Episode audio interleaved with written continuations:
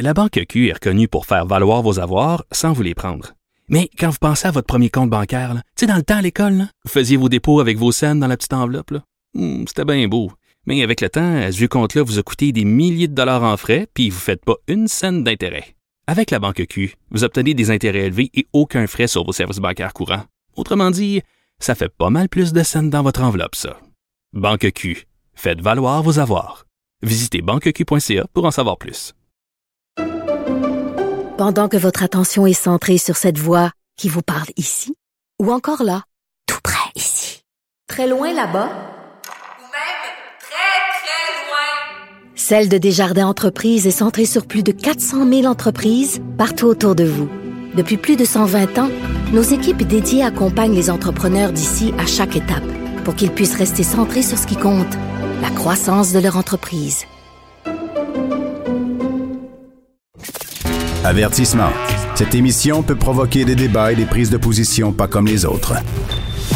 Vous écoutez Sophie Durocher. C'est vraiment littéralement une bombe qui a euh, explosé en France la semaine dernière, il y a exactement une semaine. C'est le rapport de la commission Sauvé sur les abus sexuels au sein de l'Église catholique. On apprend qu'il y a eu, euh, depuis les années 50, 216 000 victimes mineures de différents euh, membres de l'Église catholique. À 80 les victimes étaient des garçons et dans la plupart des cas, vraiment des, des, très, très jeunes garçons. J'avais envie de parler de ce phénomène-là, de cette hypocrisie de l'Église catholique avec Frédéric Martel. Je vous explique qu'il est euh, auteur d'un livre qui a fait énormément de bruit, pas juste en France, mais partout à travers le monde. Son livre s'intitulait Sodoma euh, et c'était une enquête au cœur euh, du Vatican. Et donc, euh, il est très bien placé pour pouvoir nous parler de ce qui s'est passé au sein de l'Église catholique. Je le rejoins tout de suite euh, en France. Frédéric Martel, bonjour. Bonjour. Vous êtes écrivain, vous êtes sociologue, vous êtes journaliste.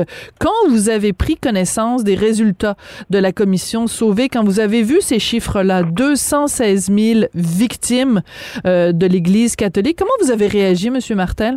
Écoutez, on a une double, une double réaction. La première réaction, c'est euh, euh, c'est la stupéfaction. La stupéfaction par rapport euh, aux, aux chiffres qui sont phénoménaux. Hein. Vous l'avez dit, plus de 300 000 euh, enfants, pour la plupart, en tout cas jeunes, qui ont été sous des formes diverses euh, euh, harcelés, agressés, parfois violés par des prêtres ou des personnes en charge des, des, des institutions catholiques, les aumôneries, le catéchisme, etc. Et en même temps, particulier pour quelqu'un qui, comme moi, a travaillé sur ces questions depuis, depuis 5-6 ans, une forme de... je- J'oserais presque dire, on s'attendait à ça. Peut-être pas Oui. dans l'ampleur, mais euh, ça ne nous surprend pas euh, pour, pour de très multiples raisons. D'accord. Alors bon, on va pouvoir en parler parce que ce que vous démontriez dans votre livre, c'est une hypocrisie de l'Église catholique, une hypocrisie du Vatican, c'est-à-dire que des gens qui en public disent euh, bon euh, sont, sont, vraiment très homophobes, en privé sont très homosexuels et donc je veux pas évidemment faire de lien entre l'homosexualité et la pédophilie, mais il reste que il y a au cœur de l'Église catholique une, une, une hypocrisie, c'est-à-dire qu'on fait la morale aux gens en leur disant il faut surtout pas avoir ce comportement-là, mais en privé, on se permet de, euh, on, on se permet tout en fait. Oui, plus, largement, ce que cette euh, étude, euh, qui, je le rappelle, a été voulue par l'Église, donc elle est extrêmement euh, sérieuse et surtout, elle ne peut pas être contestée par l'Église puisque c'est la conférence des évêques de France qui a mis en place cette commission sauvée, confiée à ce qui est l'un des plus hauts magistrats français du, droit public. Donc, commission qui est irréfutable. Euh, les spécialistes n'étaient pas particulièrement euh, euh, hostiles à l'Église. hein. Beaucoup d'entre eux sont des spécialistes du catholicisme, mais beaucoup d'entre eux sont catholiques. Donc, la commission, son travail ne fait l'objet d'aucune critique. En revanche, il est vrai que ça met au grand jour, au fond, non pas seulement une hypocrisie, mais un système général, je dirais, de mensonges. De mensonges avec la vérité. L'Église ment depuis longtemps, mais en particulier, euh, je dirais, euh, euh, aujourd'hui, sur la sexualité des prêtres, sur la chasteté, sur le célibat. Mais elle ment aussi sur la politique, avec énormément de politisation, souvent d'extrême droite, qui est tue, qui est cachée. Elle ment sur l'argent avec des systèmes de financement très opaques au Vatican, mais également en Espagne, au Mexique, au Chili, euh, etc. Et enfin, ce qui se passe en France, je dirais presque, euh, n'est que une nouvelle vague d'affaires qui connaissent une ampleur similaire en Irlande, euh, aux États-Unis, mais également au Chili, euh, il y a, a, il y a 3-4 ans, au Mexique, en Colombie, à Cuba. On a eu ce problème en Irlande, je l'ai dit.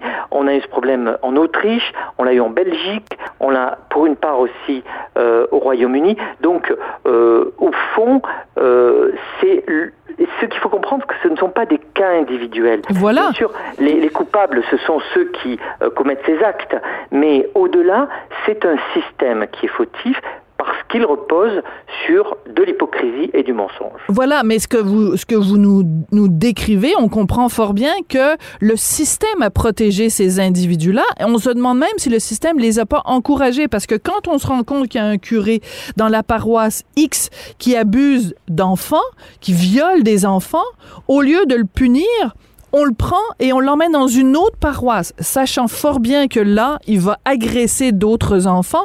Donc la question que je vous pose, Monsieur Martel, est assez simple.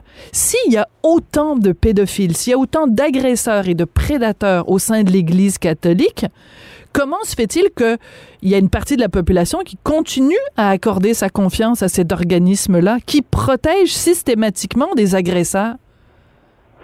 Alors d'abord, je, relativiserai un tout petit peu ce que vous dites. D'abord, euh, je, ne crois pas profondément, en tout cas en tant que structure, que l'Église, euh, sous quelque forme que ce soit, encourage la pédophilie.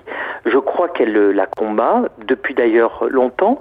En revanche, ce qui est vrai, c'est qu'elle a institué un système, une culture du secret, qui vise d'abord à, protéger le secret de, de la sexualité des prêtres, et souvent d'ailleurs avec des femmes adultes, des hommes adultes, donc euh, qui n'est en soi pas critiquable d'un point de vue de la loi. Donc ces prêtres qui ont une sexualité, je dirais parfois normale, et sont protégés par le secret de l'Église, ce qui fait que des pédophiles qui, eux, vont avoir un comportement tout à fait euh, illégal, sont également protégés par ce système euh, bien que ce système n'avait pas pour objectif premier de protéger euh, ces pédophiles. Donc je, je pense qu'il faut, euh, il y a bien sûr des exceptions, il y a évidemment des pédophiles systémiques, mais je crois que l'Église en tant qu'institution est, plutôt victime de cette institution du secret sur le célibat, sur euh, la, la comment dire, et aussi tout simplement sur la confession, qui est aussi un des lieux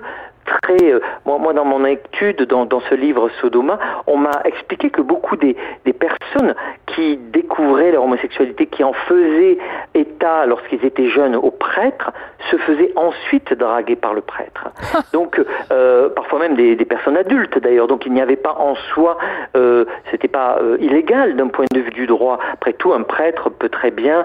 Euh, enfin, le, la loi n'a rien contre le fait qu'il ait une sexualité si elle est faite avec des gens adultes et s'il n'y a pas d'autorité entre lui et la personne avec qui il a cette relation, évidemment il y a un doute sur la confession puisque la confession c'est quand même une autorité sur quelqu'un. Mais donc on voit bien le système. J'ajoute aussi une dernière chose, c'est que euh, par rapport à ce que vous dites, je, crois qu'on ne peut pas, euh, c'est pas parce qu'il y a 300 000 victimes qu'il y a 300 000 pédophiles. Je crois qu'il y a d'abord euh, des, des multirécidivistes qui ont pu, euh, durant leur carrière, peut-être agresser ou, ou, ou, ou violenter euh, plusieurs dizaines, voire centaines de personnes. Donc c'est un nombre bien plus bas de, de prêtres ou concernés. Et d'autre part, je pense aussi qu'il faut, euh, on peut pas, enfin tous les actes aussi euh, critiquables soient-ils ne peuvent pas être mis sur le même plan. C'est une chose que, que, que, de draguer, de coucher euh, lorsqu'on est un prêtre avec euh, un, un, un, jeune adulte qui a plus de 18 ans, ça en est une autre que de violer un mineur. Donc, Absolument. Euh, voilà, euh, c'est pas tout à fait la même chose. Non, même je, pas du tout la même chose. Je comprends, mais on revient toujours à la question centrale.